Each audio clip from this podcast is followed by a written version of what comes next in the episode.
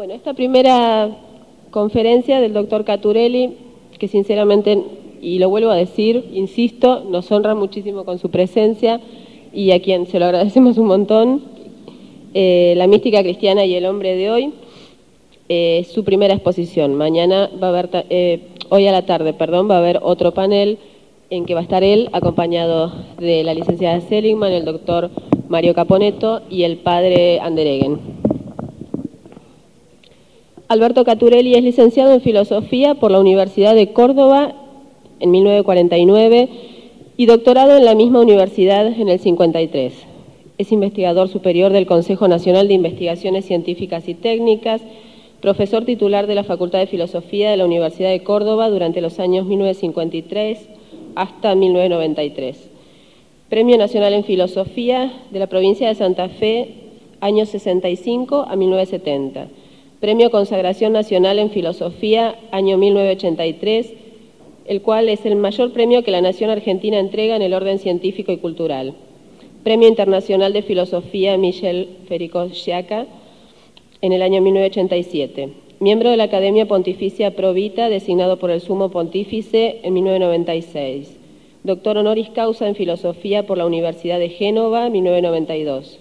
Doctor honoris causa en Filosofía por la Universidad Popular Autónoma del Estado de Puebla, México, 1993.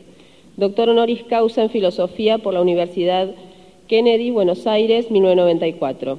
Miembro de una veintena de sociedades y academias de Argentina, Brasil, Italia, México, Francia, Estados Unidos y Grecia miembro activo de más de un centenar de congresos nacionales e internacionales como Argentina, Chile, Brasil, Ecuador, Colombia, México, España, Italia, Polonia, Alemania y Grecia.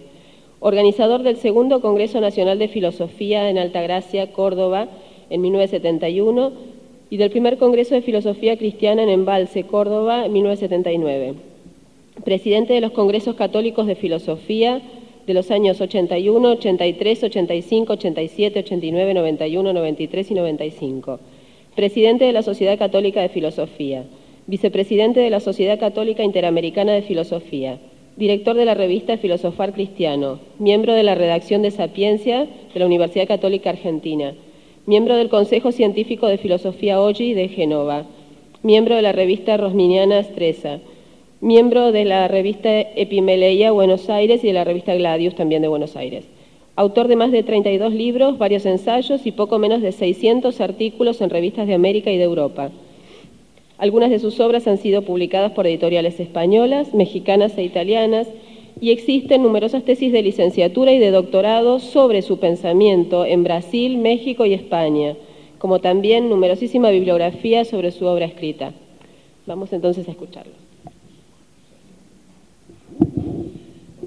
Bueno, mis queridos amigos, yo lo que traigo es una reflexión, una meditación acerca de la mística cristiana y el hombre de hoy. Pero habría que adelantar algo así como el esquema esencial de lo que me propongo exponer. Me propongo algo en realidad un poco imposible, pero vamos a ver si es posible lo imposible. ¿no? nos vamos a mover como en cuatro respiraciones, ¿eh? como en cuatro instancias. La primera tenemos que plantearnos el problema de la mística en general y de la mística cristiano-católica, que es la única mística verdadera.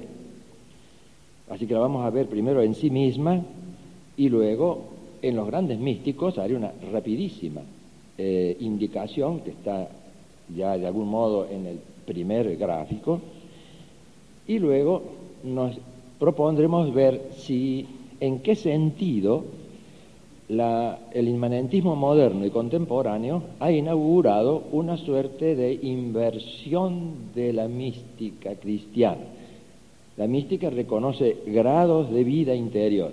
Yo voy a tratar de mostrar que el pensamiento inmanentista contemporáneo inaugura una suerte de degradación de la vida interior hasta su aniquilamiento, lo cual nos, nos pondrá frente al problema ineludible de saber qué es lo que tenemos que hacer.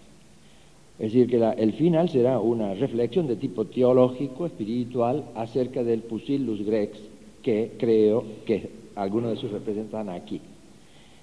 Es decir, entonces, que por lo pronto esta palabra, que, sobre lo cual no, voy a hablar por razones de tiempo, sin embargo, es interesante ver que este término mística eh, en realidad viene de misterio, deriva de una raíz griega, ¿no? Pero lo interesante es que aquella raíz griega indicaba también silencio, como poner el dedo, ¿eh? como quien indica sobre los labios que hay que callar. ¿no? Eh, y por eso todos los derivados de este término, ya sea cerrar los ojos o la boca, iniciaba en los antiguos un camino hacia misterios, algo secreto y arcano. sobre eso no hace falta insistir mucho, pero hay algo de algún modo que esboza lo que quiero decir acerca de una cierta fruición, de una cierta experiencia interior. Evidentemente que en el mundo antiguo se puede tener varios sentidos, ya sea ritual o intelectual, como les, como les decía, no me detengo en ello. Sin embargo, algo podemos concluir, sobre todo pensando en la Eneada cuarta de Plotino, en la que podemos alcanzar a ver nosotros que aquí se esboza una idea de mística porque el, el, intelecto humano es, eh, es eh, contemplativo por naturaleza. Si yo les dijera a ustedes que hablo ahora de una contemplación natural, natural, por supuesto, yo les hablaré ahora a ustedes de que si nosotros repetimos a Santo Tomás diciendo que lo primero que cae bajo la aprehensión de la inteligencia es el ser, este acto inicial yo ya le llamo contemplación inicial, apenas difusa, pero ya muestra que la inteligencia humana, la naturaleza humana, es contemplativa por, por sí misma, en sí misma. Pero no nos detengamos en ello. Solamente pienso en aquella reunión que se hizo en Francia por el año 38 acerca del problema de la mística natural, donde tuvo activa participación Gilson, Gardel, Maritain, y Maritain sostuvo de un modo sumamente agudo que en la mística oriental, cuando el yo se niega todos sus contenidos hasta llegar al, yoga, ¿no? pero eh, digo al Brahma, eh, este vacío podía quizás tocar, eh, tomando un término de San Juan de la Cruz, ¿no? podría tocar, pero no es Dios, sino algo así como el revés, como el efecto del acto creado, él es el acto de ser del alma misma. ¿no? Y si a esto ustedes quieren llamarle mística, natural, bueno, pero es un sentido muy amplio, en cierto modo impropio con lo cual quedaba abierto el problema de la única mística verdadera que es la mística cristiano-católica y que en la Edad Media se acuñó con la expresión cognicio dei experimentalis, conocimiento experimental de Dios. Bueno, pero sin embargo, entonces podría sostenerse, como hizo el padre Poulain en una famosa obra suya de 1922, pero que inauguró una discusión interesante. Este libro, que se llamaba De Gracia de Oración, las gracias de oración, son dos volúmenes, sostenía que el místico es un hombre especial. Sin embargo, esto fue siempre refutado, siempre por los grandes doctores. Estoy citando a Gardel, Garrigou Lagrange, eh, Anselmo Stolz, etc. ¿Por qué? Porque, y así ahora entramos a nuestro tema, porque desde el instante en el cual nacemos de nuevo, estoy recordando ahora un hermosísimo sermón de San Agustín, texto paralelo de uno de los tratados sobre el Evangelio de San Juan, en donde él dice que habla de dos nacimientos, el dar a luz natural de la madre, cuyos nueve meses de espera es una expectación del verbo que va a recibir en el bautismo. Así que en el matrimonio cristiano, ¿verdad? Y cuando los padres lo llevan a bautizar, pues la pila bautismal es la matriz de la iglesia en donde este nuevo hombre, ahora sí será nuevo, nacerá, será un renatus, tiene un ser nuevo y por eso hay un alumbramiento natural y ahora un alumbramiento sobrenatural. Por lo tanto, la gracia que, este, que, la gracia que recibe en el bautismo está destinada a crecer. Por eso el padre Stolz decía, luego, el místico cristiano es todo cristiano que ha pasado, por, supuesto, por las aguas bautismales, que está destinado a crecer. Por tanto, ya esto nos pone en una pista muy importante, aunque es sabido por los doctores de vida espiritual, sin embargo, hay que reafirmarlo a esto, porque en ese caso quiere decir que el sujeto, es esta criatura que está tocada ya, diríamos, embebida por la gracia santificante y que tiene que crecer, está ella en realidad, así como nosotros en el conocimiento natural captamos un objeto, concepto universal que predicamos de, etc., aquí es captado por el objeto, entre comillas objeto, porque es un sujeto, es el Dios vivo. Y por tanto, el, el progreso místico implica esta captación mía por Dios, que está enamorado de mí hace una eternidad que está enamorado de mí. Y eso explica por qué San Pablo, a quien tomo en este caso como modelo en la segunda carta a los Corintios 12, etcétera, en la descripción que él hace de su propio éxtasis, él dice, y teniendo que gloriarme, aunque no sea cosa conveniente, vendré ahora a las visiones y revelaciones del Señor.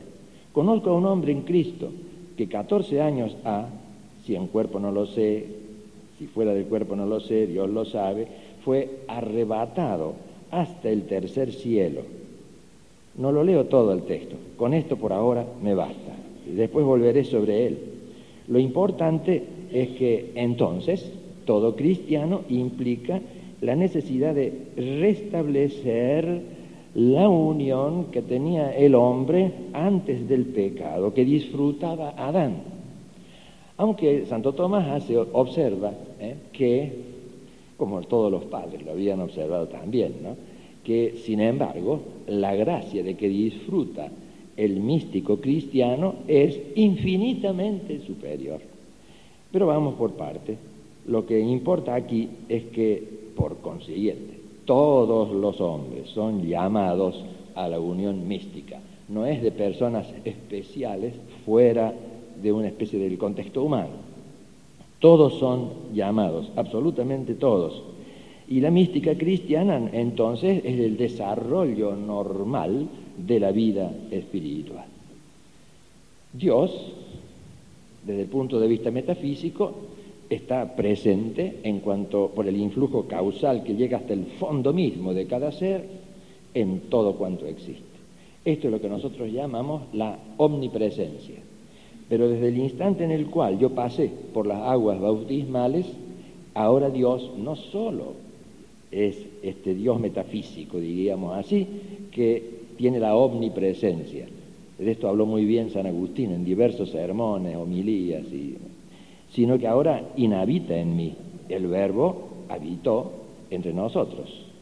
Y por lo tanto, la omnipresencia es común a cuanto existe, a todos nosotros, incluido el demonio, pero no la inhabitación. Es la inhabitación del Padre, del Hijo y del Espíritu Santo en virtud de los méritos de la pasión del Verbo encarnado. Por lo tanto, quiere decir esto que la Dios verdaderamente inhabita, ha tomado en nosotros ¿eh? el, su casa. Yo soy templo, por lo tanto. Como dice, estoy leyendo aquí textos de San Pablo, de la primera de los Corintios, Romanos 6, aquí somos, dice él, en Cristo. Y yo tengo que ser y morir en Cristo. Por lo tanto, el místico cristiano rehace en sí mismo, de algún modo participa de toda la acción de Cristo, hasta su muerte. Por lo tanto, se reproduce, como dice el padre Stolz, se reproduce la obra completa de la redención. Me gustaría ir más a fondo sobre este tema, pero el reloj me dice que tenga cuidado porque si no vamos a terminar muy tarde. Lo cierto es que, y esto sí es importante en, esta reunión, ¿verdad? Eh, hacerlo notar, que por tanto la mística cristiana no hay que verla como algo esotérico, algo extraño, sino que es la misma vida del cristiano. Y por lo tanto, eh, yo puedo, de algún modo, preguntarme ahora cuál es nuestro papel en el mundo contemporáneo si eso que acabo apenas de esbozar, eso somos nosotros. Por lo tanto, ahora sí, ¿en qué sentido eh, tiene que producirse este, nosotros decimos la palabra ascenso, es cierto, pero San Agustín insistía también en interiorización creciente, o como dice Santa Teresa, allá en el centro del centro, en el hondón del alma, donde habita, como vamos a ver, el Señor del castillo. O sea que sí, es un ascenso, pero un ascenso que interioriza, o una interiorización ascendente. Entonces, es obvio que el, místico cristiano tenga que purificarse. Ya ustedes solos se dan cuenta que cuando hablamos de ascética, no hablamos exactamente de mística cristiana. Eso lo podría hacer un estoico. Un estoico podría ser Séneca o Epicteto. ¿Eso significa que nosotros neguemos la ascética? No, porque una ascética, sobre todo en cuanto a los objetos de los sentidos y también del intelecto, es necesaria, siempre y cuando aparezca como momento vivo del ascenso por la gracia. Si no, esa ascética es pagana, no me interesa. Entonces, eh, hay una purificación, estoy empleando un término no mío, sino de San Juan de la Cruz, de los sentidos y también una purificación progresiva del espíritu, también de, las, de los objetos propios de nuestras potencias, de la inteligencia, de la memoria y de la voluntad. Por tanto, si esto que digo es así, entonces quiere decir que hay algo pasivo en nosotros, en el hombre cristiano. ¿En qué sentido? Que es Dios, estoy citando a Santo Tomás en la segunda, segunda, 83, 2 y 3, cuando él, hablando de la oración, dice es que, es que no, no oramos para atraer a Dios a nosotros, sino que es, Él quien se viene, es Él quien se une a nosotros, dice comentando a Dionisio el Areopagita. Dios, dice Dionisio, anega, qué hermoso término, ¿no? Anega el alma elevatio de mentis in Deum, dice Santo Tomás. ¿eh? Es decir, aquí el sentido del término eh, ascensión es una condescendencia, porque es, Dios el que desciende a nosotros.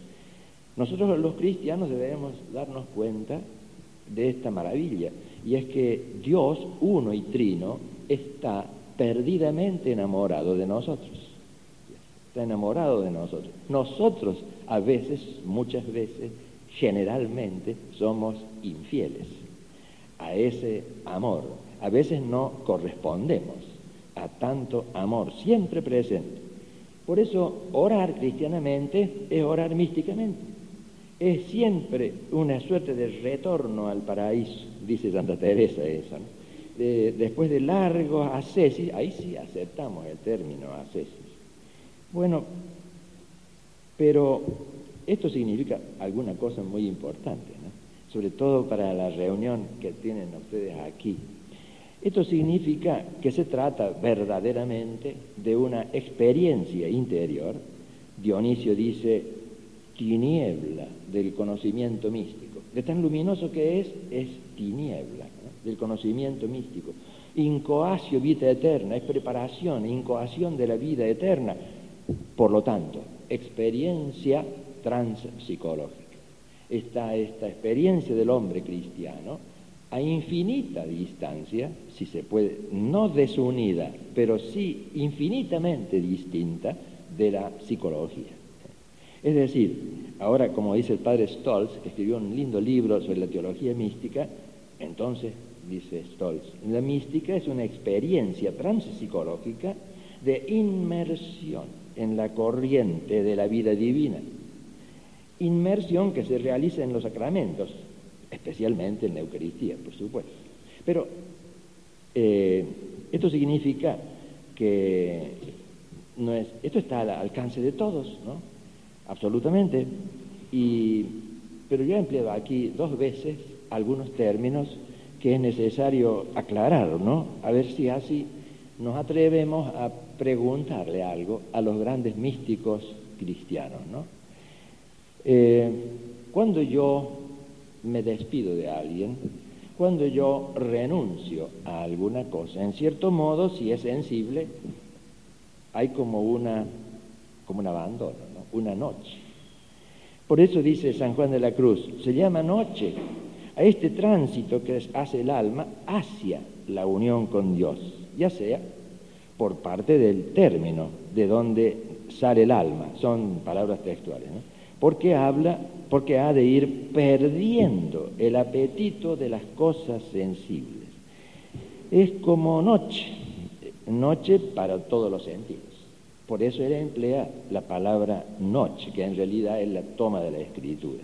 Observemos bien que no es la palabra tiniebla, que, que también tiene dos sentidos, en este caso nosotros lo vamos a utilizar en un sentido negativo. También por parte del medio, dice San Juan, es noche, porque por donde ha de ir este camino, que es la fe. la fe es el camino. Y por último, por parte del término, a dónde va, que es Dios, que es para el alma como noche oscura. Es una noche luminosa, si ustedes quieren, es incomprensible. ¿no? Y sin embargo, obsérvese que la oscuridad es la nota de mayor relieve, noche oscura. Eh, no es siempre falta de luz, ¿eh? Eh, es una luz deslumbrante, si se me permite la paradoja. ¿no? Así que por eso en los grados más altos de la santidad cristiana podemos hablar de un fuego oscuro. No, lo invento yo ahora, esto está entre comillas de San Juan. Que se convierte en llama viva, ¿eh? amor y luz en expansión. Santa Teresa habla del ensanchamiento del alma, dice ella. Es decir, entonces que remito a esto eh, y así entramos a ver en concreto, voy a poner dos o tres grandes ejemplos de místicos cristianos y nos vamos a preguntar inmediatamente cuál es el camino que ha seguido en relación con la mística cristiana la cultura occidental. ¿Eh? Santa Teresa fue más sencilla, en cierto modo, y empleaba siempre el término morada eh, que viene, ustedes saben, de morar, habitar o residir en un lugar, es una, la casa habitación también, eh, estancia de asiento, es un paraje, como dice la misma Santa Teresa, así como hay muchas moradas en el cielo, hay muchos caminos. Algunos pueden conducir al infierno, y otros otro, debería haber dicho mejor aún, al cielo, porque el camino ya saben ustedes quién es. Pero tanto en un santo como en la otra, lo esencial es que este proceso es estrictamente contemplativo. Cuando Santa Teresa estaba en la cocina lavando las ollas y los platos y haciendo reír a sus compañeras con sus chistes, en, verdad estaba en como Marta, en actividad. Pero esta actividad estaba iluminado por la contemplación. Hasta tal punto que aún en esos momentos ya tenía momentos muy grandes de contemplación. Como ella dice, uno, no pido más que una cosa. No pido más que le miréis. ¿Se terminó? Eso es todo. Es decir, como aquel que todos conocen, aquel, aquel hombre, es, como ustedes ya lo ven, no es para doctos, sino para hombres de fe. Con aquello que cuentan, muchos eh, predicadores lo recuerdan siempre de aquel hombre sencillo, simple, que iba ante el Santísimo, el cura de Arts había observado que entraba, se quedaba inmóvil y después se iba. Entonces un día le pregunto, ¿qué haces? No, nada. Miro, lo miro. Y él me mira. como dice Santa Teresa, ¿no? No pido más que le miréis.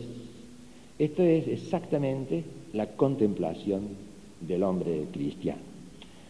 Por tanto, claro, pero si nosotros especulamos sobre esto, entonces sí, creo que podemos, ya en el pizarrón se ve de algún modo, voy a hacer una descripción y que Santa Teresa, a quien quiero mucho, me perdone por la imperfección, por la, por la brevedad. Pero ustedes observarán que en el primer esquema eh, hay un ascenso, mientras que en el segundo, como enseguida veremos, hay un descenso. Ya me referiré sobre eso. Y Santa Teresa, así que yo al exponer ahora tengo que empezar de abajo para arriba, ¿no? Como todos saben, por eso me interesó tomarla como modelo. Dice que la vida interior es como un castillo. Y a medida que yo vaya progresando, iré penetrando en las diversas moradas hasta llegar al centro donde habita el Señor del castillo, que es el Verbo encarnado. Y por lo tanto, estas por más acá de las moradas, en el foso que rodea el castillo, allí están, si puedo emplear la expresión, las tinieblas exteriores. Pero todo hombre cristiano, en cuanto pasa por las aguas bautismales, tiene la posibilidad ya absolutamente abierta de la penitencia. Por eso, en la primera morada, donde Santa Teresa emplea la imagen del gusano, del gusano de seda, ¿no? Y este gusano, como ustedes verán en, otros, en otras moradas de Santa Teresa, cuando se transforma en una bella mariposa. Pero mientras tanto, es apenas un gusanito. Y esta primera morada, dice Santa Teresa, aún no llega casi nada de luz. Está oscuro, ¿no? Eh, pero el hombre cristiano ve, el pecador, ve la fealdad del pecado mortal. Entonces, lo ve, cae, se levanta, cae de nuevo, se levanta. ¿eh? Y por lo tanto, esta es la primera modada en la que hay luz, pero aún no llega casi nada. Pero es un comienzo importantísimo, que es lo que Dionisio Areopagita llamó el comienzo de la vía purgativa. Sin embargo, esto que acabo de describir en Santa Teresa significa, ahora es algo importantísimo, que es la creación, que muchos hacen sin darse cuenta, de hábitos sobrenaturales. ¿eh? Y por eso, y aún naturales, porque hay virtudes naturales que si no se practican con la repetición del acto no se adquieren. Y en la segunda morada ha comenzado, dice Santa Teresa, a tener oración. Es decir, el alma cristiana luego se ha liberado, si se permite hablar así, del pecado grave, y sin embargo la rodea la varaunda de demonios que existen en el, allá en, el, en las afueras del castillo, en el foso. Es decir, estas sabandijas de que habla Santa Teresa son las, el pecado, ¿no? Y por lo tanto, en la segunda morada, sin embargo, hemos llegado ya a tener alguna oración. Y esto es fundamental estamos saliendo de lo que llamaría ahora San Juan de la Cruz la noche activa del sentido, porque el sentido y sus objetos, y San Juan no pensaba solo en los, en los sentidos exteriores, sino como orígenes, en Contracelso, habla de, sentidos interiores, ¿verdad? Eh, pero antes, sin adelantar nada sobre eso por ahora, sí me interesa hacer notar que la noche activa del sentido en San Juan de la Cruz significa esta, permítaseme el término, esta dejación de los objetos de los sentidos. Esta no adherencia de las cosas, sensibles por lo menos, noche activa, ¿eh? porque es el, es el cristiano el que tiene que esforzarse. Sin embargo, aquí interviene Dios, que es para San Juan noche activa, ¿eh? perdón, quise decir noche pasiva, porque el pasivo soy yo, pasivo del sentido. Y en San Juan, como en Santa Teresa, ahora sí comienza de algún modo la contemplación infusa. O sea, pasiva porque es, Dios el que interviene, es Dios el que se dona, el que se da y actúa. A veces, entre comillas, cruelmente. ¿Por qué? Pasemos así a la tercera morada con Santa Teresa, porque ahora el cristiano ha vencido, ahora sí, y está en el camino de la salvación. Y, pero, diría San Juan de la Cruz, pero no se lo va a llevar así nomás. Dios interviene porque tiene, le pone elegía, ¿no? A, lo limpia. y esto a veces le, duele, ¿no? Y por eso las sequedades de que hablas, ganas de no, de no rezar, las, sequedades interiores. Dios quiere que entonces sintamos nuestra miseria. Esto, es lo que dice Santa Teresa, son, lo he tomado de su obra, ¿no? Dios eh, quiere eso y sin embargo, esta lucha, a medida que triunfa sobre sí misma, si se pudiera así decir, ingresamos a lo que más nos interesa ahora, que es la cuarta morada. En la cuarta morada, entonces, eh, es lo que Santa Teresa llama el ensanchamiento del alma. Eh, sin embargo, este ensanchamiento, esta plenitud, esta alegría ¿eh? de saberse siempre, eh, diríamos, amigo de, Dios concreto y amante, esto supone, sin embargo, no haber renunciado todavía totalmente a sí mismo. Difícil experiencia, pero realísima. Y sin embargo, bellísima. Es a lo que llama Santa Teresa la oración de quietud. Y San Juan de la Cruz es para él ya la noche activa del espíritu. ¿eh? Ahora sí, eh, porque hay acá ya cierta contemplación como estado normal. Es decir, el hombre cristiano a veces, gente muy buena, no, no se ha dado cuenta que vive en cierto estado de contemplación. Esta es la oración de quietud de que habla Santa Teresa. ¿no? Las potencias del alma Ahora, este gusanito que había empezado, ha, empezado ya a transformarse en la mariposa. ¿eh? La mariposa que en la quinta morada em, goza de una muerte sabrosa, porque muere a todo lo que no sea Dios. Muerte sabrosa le llama Santa Teresa. Y las potencias del alma no es que no estén, dicen, están dormidas. No es que la inteligencia, la memoria, la voluntad no tengan su objeto más vívido que nunca, pero se ha desasido también de ellos.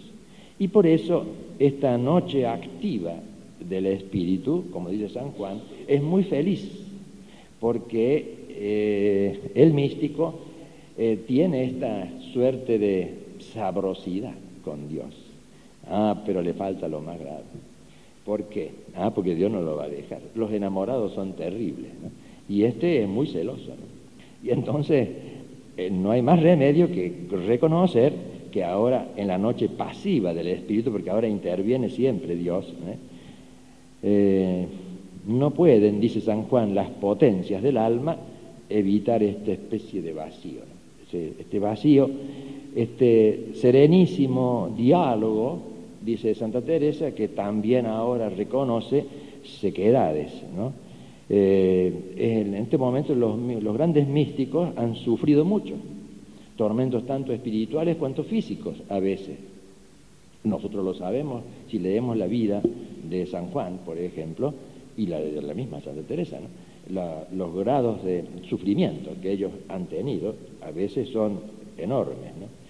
Por lo tanto, y para no no ser demasiado breve en la parte negativa que me interesa ahora pensar, eh, bueno, eh, después de, en la sexta morada, este serenísimo diálogo es en realidad el éxtasis, ¿eh? es un salir fuera de sí, pero no como negación de sí, sino justamente como afirmación total de Dios y por lo tanto de sí mismo.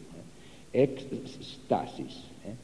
Y en este sentido, la, muy fuera de sí misma, dice Santa Teresa que ella estaba, con absoluta exactitud. Ella que no era filósofo, ¿no? aunque parece que en ella influyó bastante la filosofía tomista, particularmente con Báñez, que fue su confesor. Y Báñez fue un gran comentador de Santo Tomás. Eh, por eso en Santa, Teresa cuando habla de las potencias se ve que tanto su naturaleza como la distinción de las potencias entre sí es tomista. ¿no? Eh, quizás ella no lo sabía del todo eso, pero no le hace falta, ¿no es cierto? Porque no, importa eso. Este es un saber infuso, no se aprende en los libros, ¿no? Y por eso dice ella que está muy fuera de, sí misma, hasta por, que por fin llegamos al texto que, de San Pablo, ¿no? Es la, la, el, ¿Qué es lo que está buscando el alma cristiana? Así como Cristo esposo se une a la iglesia esposa, modelo de todo amor, y como la relación que existe desde Yahvé con Adán es esponsal, y pide Dios la fidelidad, no solo de Adán, sino de todo el pueblo elegido hasta hoy, luego podemos bien, la expresión mejor para emplear aquí es el de matrimonio espiritual. Aquí sí, dice San Juan, olvido de sí y memoria de Dios. Pero esto es indecible. Esto es una situación de unión con Dios habitual. Por eso dice San, eh, San Pablo, y sé que ese hombre que fue arrebatado eh, al paraíso y oyó palabras inefables que no es dado al hombre expresar. De ese tal me gloriaré, pero de mí no me gloriaré, sino en mis flaquezas, y así sucesivamente. Y más adelante, y a fin de que por la grandeza de las revelaciones no me levante contra lo que soy, no sabemos qué fue, me ha sido clavado un aguijón en la carne. Y cuando él le pide al Señor que se lo quite, con, tu, con mi gracia te basta. Eso los místicos lo saben más que bien, lo sabían, ¿no? Más que bien. Sin embargo, nosotros podemos intentar ahora hacernos una pregunta en este mundo de hoy, en el que es un mundo para santos. Ya vamos a poner algunos ejemplos. Debería comenzar por el ejemplo principal, que es Juan Pablo II. ¿eh? Yo, sin autoridad alguna, lo he canonizado un poco. ¿no? Y, sin embargo, ¿por qué he dicho esto? Porque el movimiento intelectual, espiritual y aún material del mundo contemporáneo moderno y contemporáneo, parece una inversión de la mística cristiana. En este sentido, yo voy a emplear ahora el término tiniebla, tiene varios sentidos ¿no? en la escritura, pero predomina el sentido negativo. Los hijos del reino serán echados a las tinieblas de allá afuera, ¿no? con lo que dice San Mateo. Eh, se dice tinieblas también al estado del hombre que no está unido a Dios, o no lo está del todo, o lo ha rechazado. Y ya eh, esto se ve en algún texto de Isaías 9.2, donde dice, el pueblo que caminaba en las tinieblas vio una gran luz. Ahora, ¿qué es esta tiniebla? No? aquí dice el mismo Isaías que tinieblas cubren la tierra. ¿Qué significa esto? No? Es decir, por eso convertirse a Cristo era pasar de la luz, de, perdón, de las tinieblas a la luz. Esto es lo interesante. Dice San Juan, ¿no? Todavía breve tiempo está la luz con vosotros, dice de sí mismo. ¿eh? Camina mientras, caminad, mientras tenéis luz para que las tinieblas no sorprendan y quien camina en las tinieblas no sabe dónde va. Y así podríamos insistir en diversos textos de San Pablo, sobre todo, cuando habla de las tinieblas. Ahora, es obvio que si yo sigo el camino inverso y en el por de fuera ¿eh? del castillo interior eh, donde están las sabandijas de Santa Teresa, es obvio que Santa Teresa se refiere al pecado. Y vamos a ver enseguida cómo, ahora voy a ir de arriba a abajo, este, esto es lo que San Agustín llama a todo hombre, de todo hombre, un caer fuera. No li forasire, inte ipsum redit, no, no salgáis fuera, en ti mismo mira que dentro de ti habita la verdad. Y cuando San Agustín habla del pecado, dice inanis arca, dice arca vacía, ¿no? ¿Y qué es lo que llena el arca vacía? La tiniebla, pues. Esto es el pecado mortal. El tiempo interior, que es siempre un tiempo crístico, para el hombre cristiano, que además los momentos del tiempo están como solidificados, porque en el presente de mi tiempo Dios siempre está presente. En el, en el pecado mortal los momentos del tiempo eh, mueren en cierta manera. Y a eso lo que yo me he atrevido a llamar la, no la temporalidad, sino la temporaneidad, donde todos los momentos del tiempo son exteriores. Eso es lo que San, eh, Juan eh, determinaba como apetito de las cosas del mundo. Esto es la tiniebla activa, dice San Juan, tiniebla activa del sentido y que correspondiendo a la vía purgativa, yo le llamaré aquí la vía de la impenitencia, ¿eh? la vía de la impenitencia, los pecadores habituales, que ya han esta primera tiniebla, no morada, esta primera tiniebla que es el caer fuera, implica el paso a, a una segunda tiniebla, a la que me he atrevido a llamar yo el desierto, porque es la pérdida progresiva y definitiva a veces de la oración. Esto es el pecado habitual. Y por lo tanto es lo que llamaría San Juan la idolatría de los principiantes. Ahora Dios. Ha sido sustituido por las cosas, que es una forma de la idolatría. Es hacerse súbdito del primer idólatra, del idólatra originario, del que dijo no serviré. Y por lo tanto eh, sustituye a Dios uno y trino por una criatura, que es lo que define la idolatría. Eh, por lo tanto, si nos fijamos ahora, no quiero avanzar todavía más, entonces de las tinieblas a este desierto interior.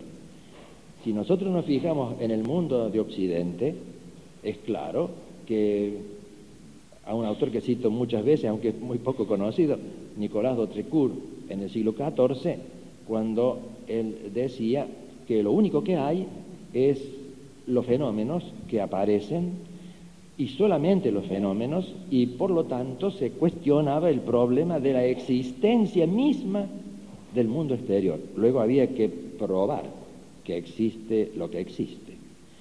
Con lo cual, el único conocimiento posible parece ser el conocimiento sensible. No hacía falta esperar a Ockham para esto. Ockham desarrollará esto, Marsilio de Padova en, eh, eh, en, política, en la vida social, eh, Juan de Jabdum también, etcétera, etcétera. Todos además se rebelaron contra el Papa, que interesante. ¿no? Lo cierto es que, y no puedo alargarme en eso, quiero hacer notar que esto es lo que alguna vez yo he llamado en un trabajo, inventé un término tomado de del gnosticismo, ¿no? y que es lo que he llamado el pleroma de la experiencia sensible, que es un río, diríamos así, que va creciendo, que ha empezado en los nominalistas, pero yo si citara un texto hoy de Russell de Wittgenstein o de algunos postmodernos, ustedes, yo los engañaría, les haría creer que es un texto del siglo XIV y es uno del siglo XX y XXI ahora. Esto es la, este pleroma de la experiencia ha relativizado todo cuanto existe y no hay conocimiento válido, no existe proposición alguna con contenido de verdad. Tiniebla, por tanto. Nosotros ahora miremos este proceso del mundo de hoy eh, a la luz de la fe. Tiniebla, por tanto. Impenitencia, por tanto.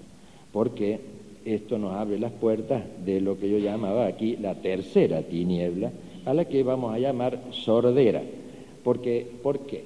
Porque el hombre contemporáneo, después de este pleroma de la experiencia, no ha tenido, no podía dar otro paso que afirmar que hay una separación, una independencia y hasta en, según la escuela, ¿no?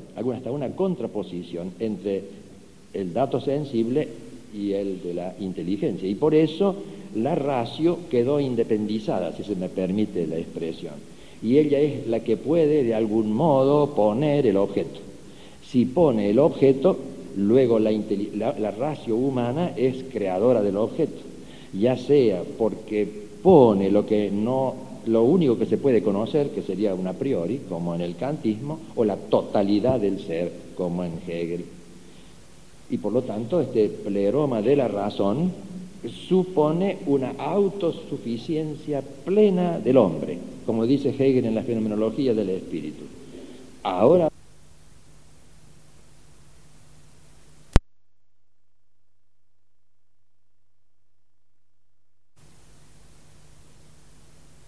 Ya en la fenomenología se dice eso, ya que no hay nada más allá del ser. Pero como el ser es la ratio, luego, más allá de la ratio, nada. Y por lo tanto Dios está en el devenir. Luego Dios muere en todos los instantes. Esto es a lo que de algún modo prepara, yo lo digo ya para ganar tiempo, prepara el materialismo absoluto, porque si todo cuanto eh, existe, es pensamiento, también la materia es pensamiento pensado y se puede invertir esta ecuación, diríamos así, como hizo Feuerbach, y sostener que todo cuanto existe es solo materia y que alcanza su culminación en el hombre, que es la materia autoconsciente. Y por lo tanto, en el pleroma de la experiencia sensible o de la ratio ya está, está implícita el pleroma de la materia.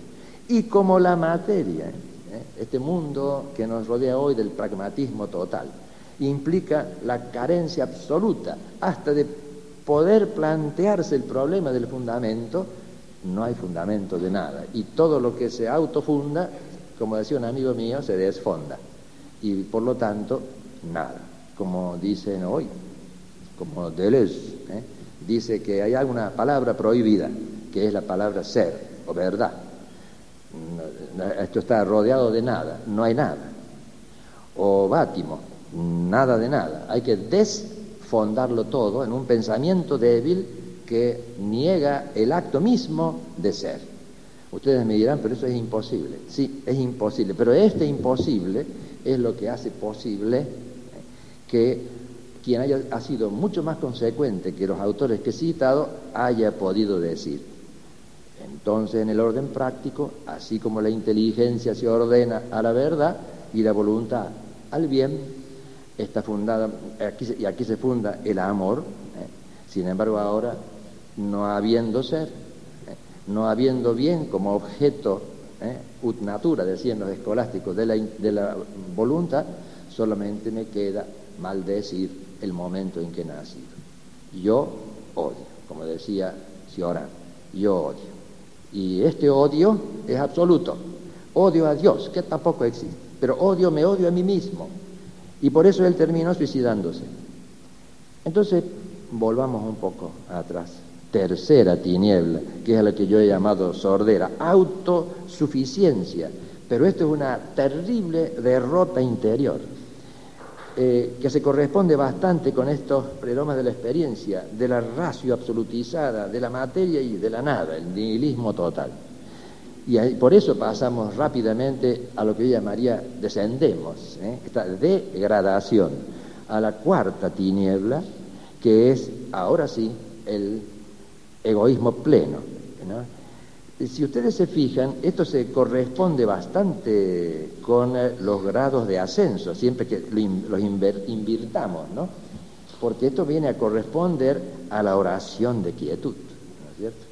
Mientras para Santa Teresa la cuarta morada es la oración de quietud, donde comienza verdaderamente a florecer la contemplación infusa y la alegría, el gozo ¿eh?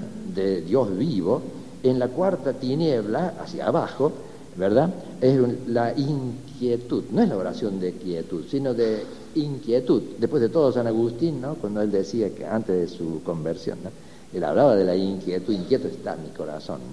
Y aquí se trata de una inquietud, sin embargo, si me escuchara San Agustín diría, momento, pero es que no, para esto no hay nada de esto aquí. Mi corazón estaba inquieto porque no descansaba en ti, pero aquí no, mi corazón está inquieto y no hay nada.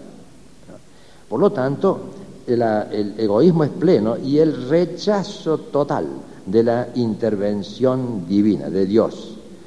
Eh, esto correspondería a una suerte, hablando juánicamente, de las tinieblas pasivas, por así decir, del sentido. Y yo por eso, imitándolo a, Dionisio el Areopagita, eh, ahora esta vía de la impenitencia de que hablaba hace un momento, ahora le llamaría la vía de la obstinación, donde están los pertinaces. ¿eh? Es la resistencia habitual a la voluntad de Cristo. Es lo que San Marcos, eh, San Mateo, perdón, llamó esclerocardía, ¿no? la dureza de corazón. ¿no? ¿Se acuerdan ustedes de eso? Nuestro corazón tiene que cambiarse de ser de corazón de piedra a corazón de carne. ¿no? Y San eh, eh, Mateo 16, 14 habla de esclerocardía. ¿no? Este, bueno, esto es lo que caracteriza a la obstinación. ¿no? Eh, y abre así las puertas de la quinta tiniebla que, si lo que he dicho se mantiene, es obvio que los hombres ya no se pueden, no ningún motivo para el amor al prójimo. Como decía San Agustín, que la sociedad debía ser una común unión concorde, comunión concorde de personas, concordis, ¿eh? donde está el amor ¿eh? de mí, al tú, a mí y al absoluto. Aquí se trata de lo opuesto, ¿no es cierto?, de la discordia. Eh, que correspondería en Santa Teresa a la oración de unión. Aquí no hay, en este mundo inmanentista del pleroma de la materia y de la nada, hay solo lugar para la discordia, o lo que llamaban los místicos la muerte amarga. Las potencias están oscurecidas, diría San Juan, ¿no? Eh, es la, sería una especie de tiniebla activa del espíritu, ¿no? como si el demonio interviniera ahora en lugar de Dios. Y por último, la sexta tiniebla, más abajo aún, implica, a eso sí, correspondiéndola con el éxtasis de los místicos, el éxtasis de San, Pablo, yo me inventé una palabra aquí para poder decir esto, no es un éxtasis, sino un instasis, ¿no? Una, eh, no es un salir fuera para entregarme a Dios, sino todo lo opuesto. Y por eso este instasis es la desolación total, es la desolación interior, es el nihilismo pleno entonces. Y por lo tanto también la idolatría plena, pero que se destruye a sí misma. Es lo que San Agustín llamaba el mal amor de sí, ¿no? Eh, y el olvido de Dios. Ustedes recordarán que para San Agustín las dos ciudades suponían el amor, no el buen amor de sí, que es la caridad, sino el mal amor de sí como rechazo de Dios y por lo tanto eh, en este caso se trata ni más ni menos que de un pecado habitual absolutamente desolado, total. No ha desaparecido el gozo. En este mundo no hay gozo de nada. Eh, y por último, la séptima, ¿no? La séptima tiniebla, a la que es la de la nada, la del nihilismo absoluto, a la que me he atrevido a llamar, en contraposición al matrimonio espiritual, el adulterio total. El adulterio total con el demonio, con el maligno. Y esto es la plenitud del odio. Y es lo que, hablando al modo de Dionisio y Areopagita, llamaría yo la vía del aborrecimiento, que es el propio de los odiadores, ¿no? los que odian a Cristo. Eh, fíjense ustedes que hasta me he dejado para el final un poquito esta, esta reflexión porque tuve que inventar el término odiadores, ¿no? Porque ellos ahora han pasado a ser como súbditos de aquel que dijo no serviré y puso al hombre cuando él cayó bajo su dominio. Hay un viejo libro, pero muy importante, excelente, de padre Rivière sobre la eh, redención según Santo Tomás de Aquino, perdón, según San Agustín, en donde hay una extensa parte de esta obra destinada a mostrar que San Agustín sostenía que había un imperium del demonio sobre el hombre, que es justamente imperium del cual nos salvó Cristo. Por lo tanto, yo puedo decir que este imperium predomina en el mundo contemporáneo. Es decir, el proceso que los filósofos llaman de inmanentización, si lo miramos ahora a la luz de la fe, a la luz de la mística cristiana, es una degradación progresiva de, poniendo al mundo de nuevo como un mundo apóstata, como súbditos del maligno, del que odia precisamente al hombre. Eh, dice, en, este libro que ustedes, algunos de ustedes conocerán sobre la posesión diabólica del padre Balducci, eh, atendiendo a un endemoniado, no, no, puedo leer todo porque por razón de tiempo, eh, dice el, demonio a quien ha exorcizado el exorcista. Me olvidé de decir que el exorcista por, por esencia, por naturaleza, imparticipado es Cristo. Y por eso los que tienen la plenitud del sacerdocio, o sea, el Papa y los obispos, son exorcistas por naturaleza, pero lo es también todo cristiano en la medida en que está en gracia. Ningún cristiano, como decía Santa Teresa, puede tenerle miedo al demonio, porque si está en gracia, basta, está absolutamente bien defendido. La verdadera religión, le dice el demonio al exorcista, es la tuya. Las otras son falsas. Había exclamado, era un niño, que hablaba con una voz potente. Pero ¿cómo puedes afirmarlo? Le preguntó el señor Trech. Me siento obligado, observen esto, ¿eh? Me siento obligado por los tres de allá arriba, la Santísima Trinidad. Y tengo que agregar todavía que estamos sin fuerza y sin poder contra aquellos que piensan como tú. Nosotros estamos indefensos ante el que se confiesa y comulga dignamente, ante los devotos de la Gran Señora y ante los que invocan a aquel a quien debemos nuestra miseria, o sea, Cristo. Estamos indefensos frente a todos aquellos que siguen y practican fielmente la doctrina de ese a quien nosotros odiamos, que son obedientes al Padre de todos los perros, o sea, el Papa, y viven sometidos a la gran posíliga, o sea, la iglesia.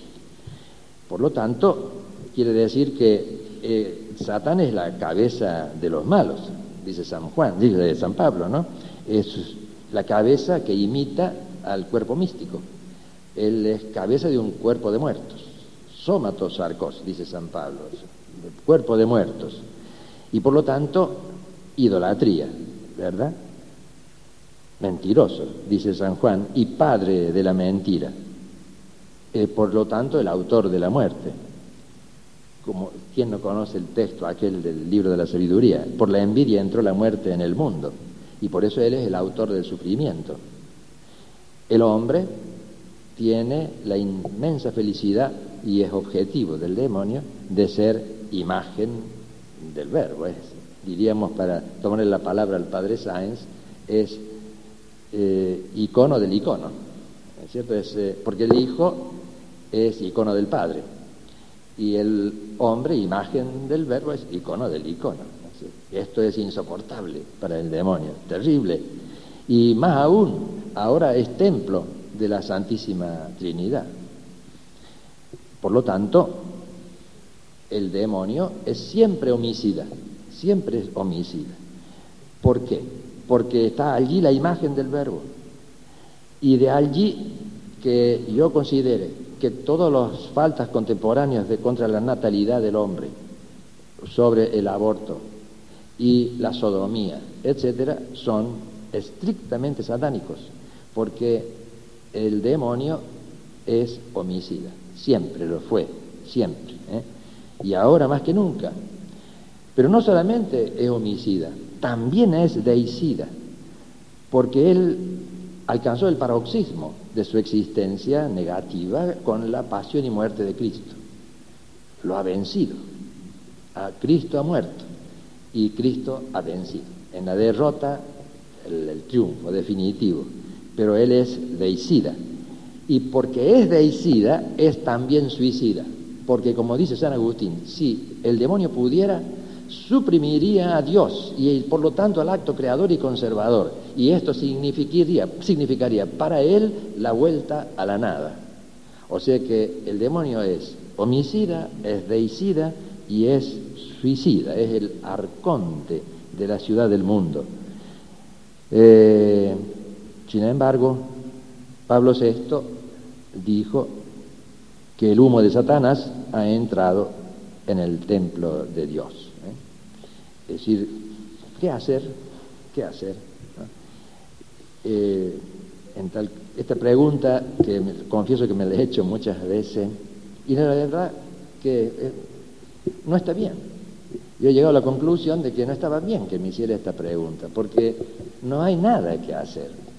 Lo que hay verdaderamente que, que hacer, si se me permite la contradicción o la insistencia, es vivir la vida de la gracia. Esto de que hemos hablado al comienzo de la mística cristiana.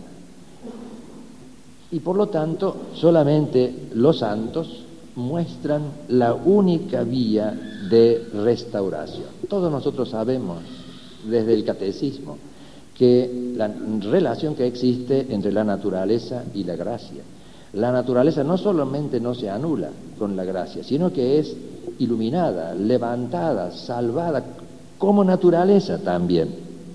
Y por eso, cuando a mí me hablan de ascética cristiana, ahí tengo el libro, lo tengo en la habitación, ¿no? De, de Tanqueray y otros, muy bueno, excelente, sobre la mística y ascesis, ascesis cristiana. Pero, sin duda, que cuando la ascesis es iluminada por la mística, entonces sí, claro, ahí tiene todo su valor.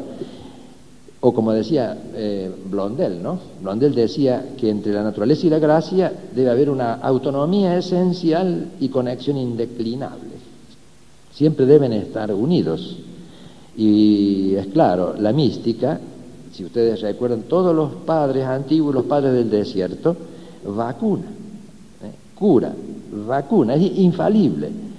Eh, los católicos militantes, desde diversas moradas, o de diversas noches donde estén, ellos tienen el arma eficacísima, mm, eh, de todos los diversos estados en que se encuentren, porque el único fin, sea que lo alcancen casi casi en este mundo o en el otro, es el matrimonio espiritual. ¿eh?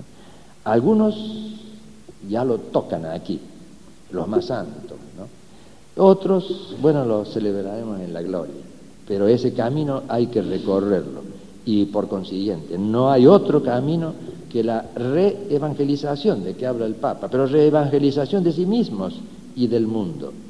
Con el testimonio esencial basta, basta y sobra diríamos.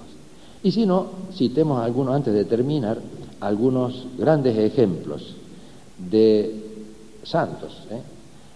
seculares, digo, de sacerdotes seculares, porque yo voy a ir poniendo, bueno, como el cura de Ars, pero no sé por qué estuve leyendo de nuevo la documentación y libros sobre el padre Brochero. Claro, como es paisano mío, entonces, eh, y justamente la entrega de Brochero, cuando uno lo lee, es emocionante, ¿no? Modelo de párrocos, o San Miguel Pro, el mártir de los cristeros. Bueno, estos son los débiles que van a ganar esta guerra. Los religiosos, como el Padre Pío, ¿no? O como nuestra Madre Tránsito de Cabanilla, ¿no? Que hay, anteayer estuve viendo cómo eh, la extremadísima humildad. Y cuando era humillada, no se enojaba como nosotros. Y daba gracias a Dios porque la habían humillado. No, en vano es ya beata. Obispos, como Fantuán, el vietnamita, sobre el cual voy a referirme rápidamente antes de terminar, que es un modelo de obispo. ¿eh? Y de los laicos, bueno, podría poner varios, pero he preferido hablar de laicos que han formado una iglesia doméstica, de que habla San Pablo, ¿no? La iglesia doméstica cuya cabeza, al modo de Cristo, es el Papa, cuyo cuerpo, al modo de la Iglesia, es la mamá, y que participan de, en infinitamente remoto, pero al mismo tiempo, por analogía fidei, participan de la fecundidad del Padre, del Dios Padre. Y por eso yo creo que en la, cuando aparece un hijo, ¿eh? y los hijos, aquí hay una remota analogía de la circunmincesión de las personas divinas en la pequeña iglesia que es la familia, vía de santificación, de uno para el otro, de los otros en uno, dos en una sola carne, ¿eh? dos en una sola persona, por así decir, la unidualidad. Y justamente ahora, el año pasado, el Papa ha beatificado al matrimonio Beltrame Quattrocchi. Luigi Beltrame, María Orsini, que tuvieron cuatro hijos, de los cuales eh, dos son sacerdotes, religiosas, pero y una laica, la mayor, que tuvo hijos y asistió a la beatificación de sus padres. La fiesta de, Luigi y, de Luis y María es no la de la muerte, él murió un poco antes, sino la de la fecha de casamiento.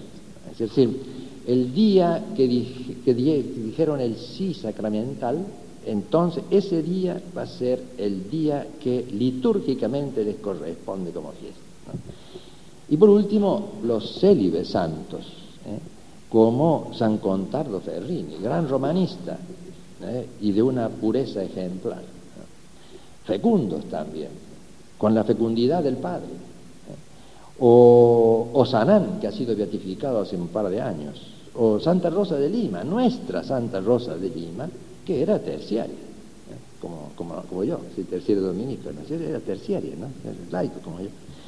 Y por lo tanto, hoy la Iglesia debe mirar estos ejemplos y comprender, eso sí, como decía Fantuan, que está en minoría. ¿No es cierto? Dios, dice Fantuan, se sirve de los débiles para derrotar a los fuertes. Es increíble, extraordinario esta obra. Y pone como ejemplo cómo Moisés venció al faraón, Judith a Holofernes, Esther a, Amán, y así sucesivamente. Este es el misterio de la minoría, es decir, de lo que en el Antiguo Testamento se llamaba el resto de Israel. ¿O creéis que cuando el Señor vuelva al mundo encontrará fe sobre la tierra? Probablemente no.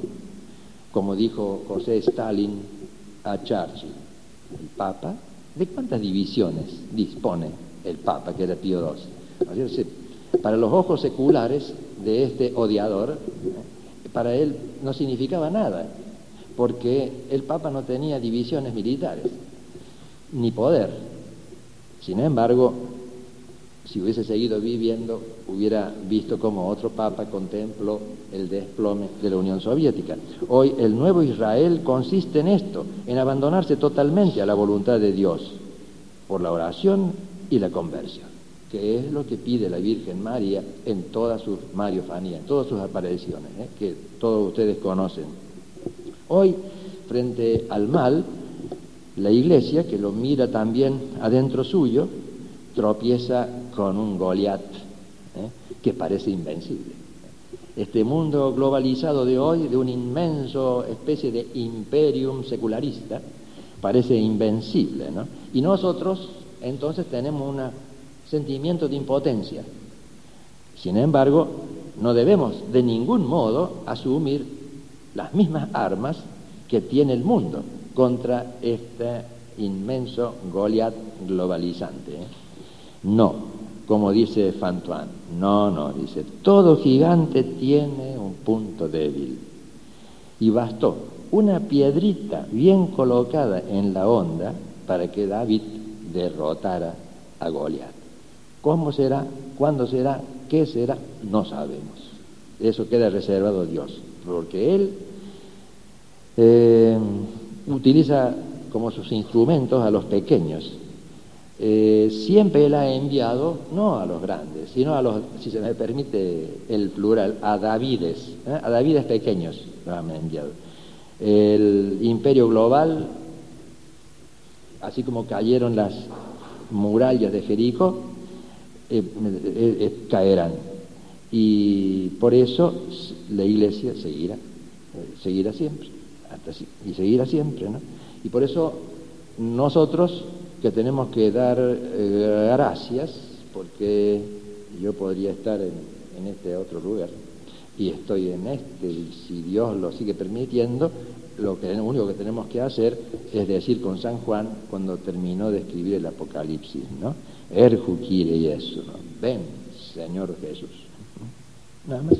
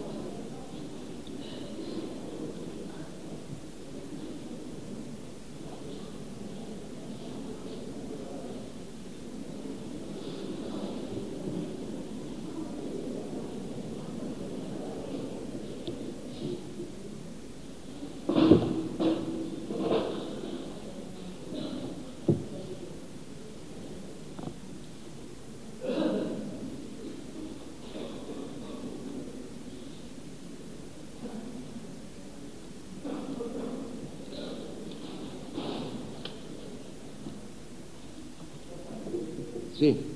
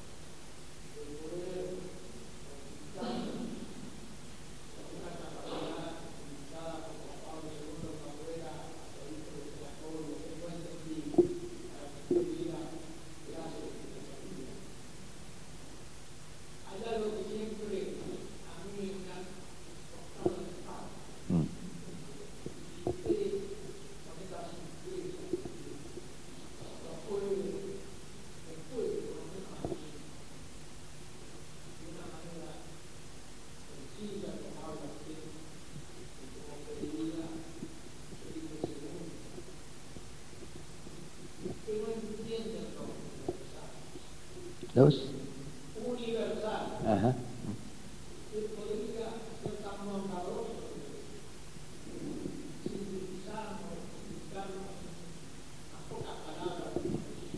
Sí, pero la, la pregunta es de, filosofía y de lógica, no es del tema, me sacan del tema, ¿no? Pero, ¿cómo no? Rápidamente ¿eh? podemos hacerlo. a ver cómo puedo hacerlo para hacerlo rápido y bien, ¿no?